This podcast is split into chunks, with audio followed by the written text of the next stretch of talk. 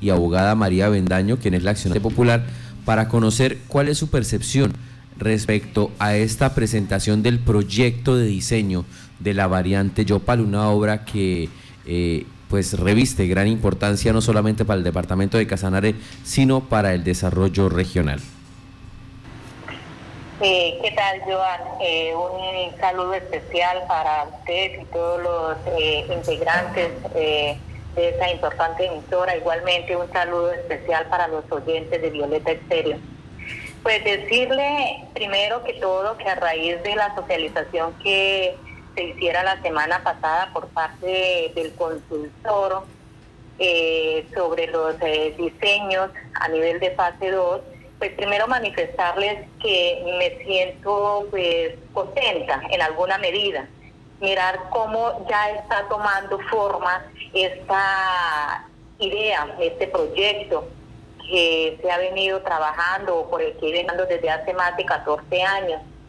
Mirar cómo, o sea, se plantean fuentes, eh, en diferentes fuentes hídricas que va a cruzar el tratado, eh, saber qué son exactamente seis puentes, dos de gran magnitud, uno que está sobre el río Clavo Sur con una longitud de 390 metros, otro sobre el caño La Opamena eh, de 330 metros y usted dirá, pero bueno, sobre ese cañito, ¿por qué es tan grande ese puente?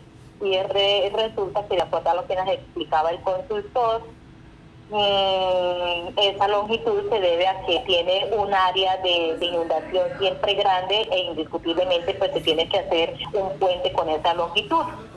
Eh, otros puentes sobre el caño seco y otras fuentes hídricas que cruza eh, esta variante, en total serían seis. Igualmente son 126 mm, box culver que se tienen contemplados de diferentes dimensiones eh, más nueve pontones también, diferentes dimensiones, mm, cuatro glorietas que tiene concebidas eh, o concibió el proyecto mm, en cuatro intersecciones bien importantes.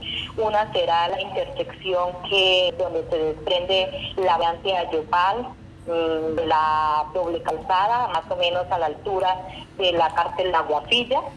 Otra intersección que estará localizada eh, con la vía Morichal, más o menos también a la altura del, del gimnasio de los llanos. Otra intersección será con la vía con la vía que va a Siribana, a la altura más o menos de, de Ato Grande en ese sector, y una cuarta intersección eh, cuando vuelve y toma la vía a Yopal. Eh, entonces, pues mirar todo eso, mirar cifras, el consultor eh, eh, a nivel de fase 2 concluyó que el proyecto vale aproximadamente 409 mil millones de pesos.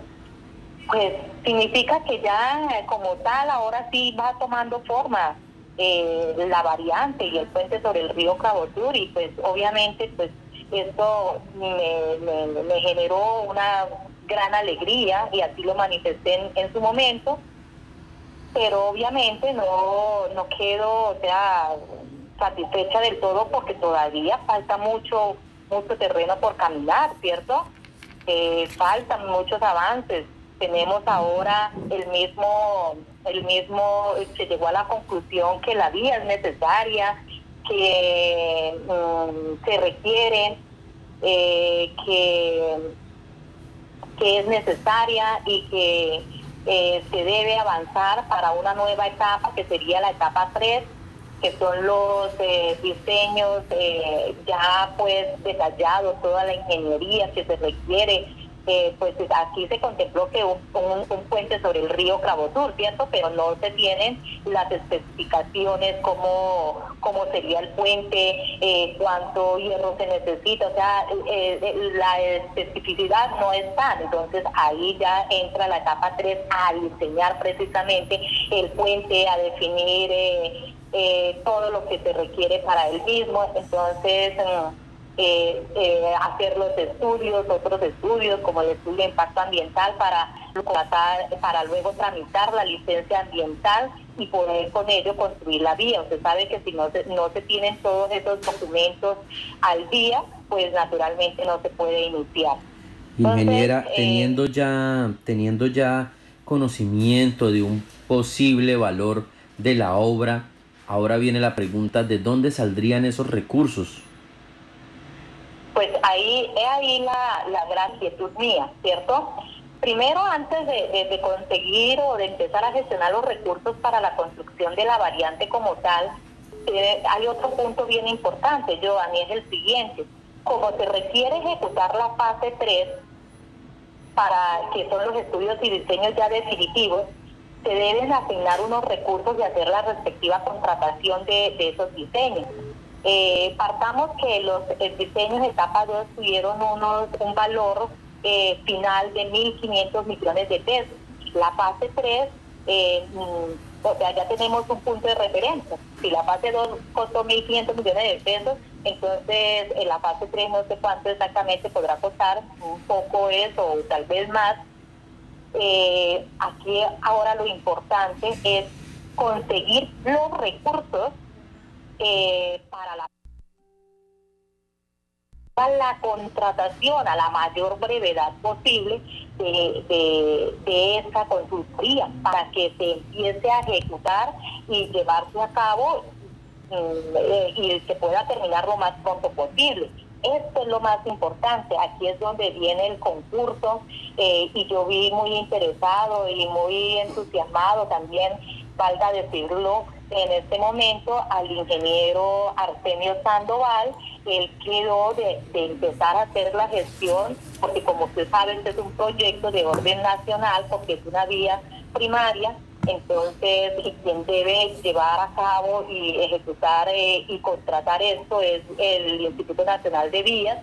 Él se comprometió con empezar a hacer la gestión eh, con sus jefes, con sus jefes eh, internamente, el director nacional del INVIAS y bueno, los demás que internamente tengan que hacer, pues empezar a, plantear que se requieren nuestros recursos y que se debe contratar a la mayor brevedad posible esta consultoría. Entonces, pues eh, eso, eso lo digo yo porque pues tuvimos una reunión con el ingeniero Arsenio el fin de semana en donde estuvieron pues también los medios de comunicación haciendo el recorrido por el trazado que está previsto o que, o que ya quedó planteado en, en fase 2.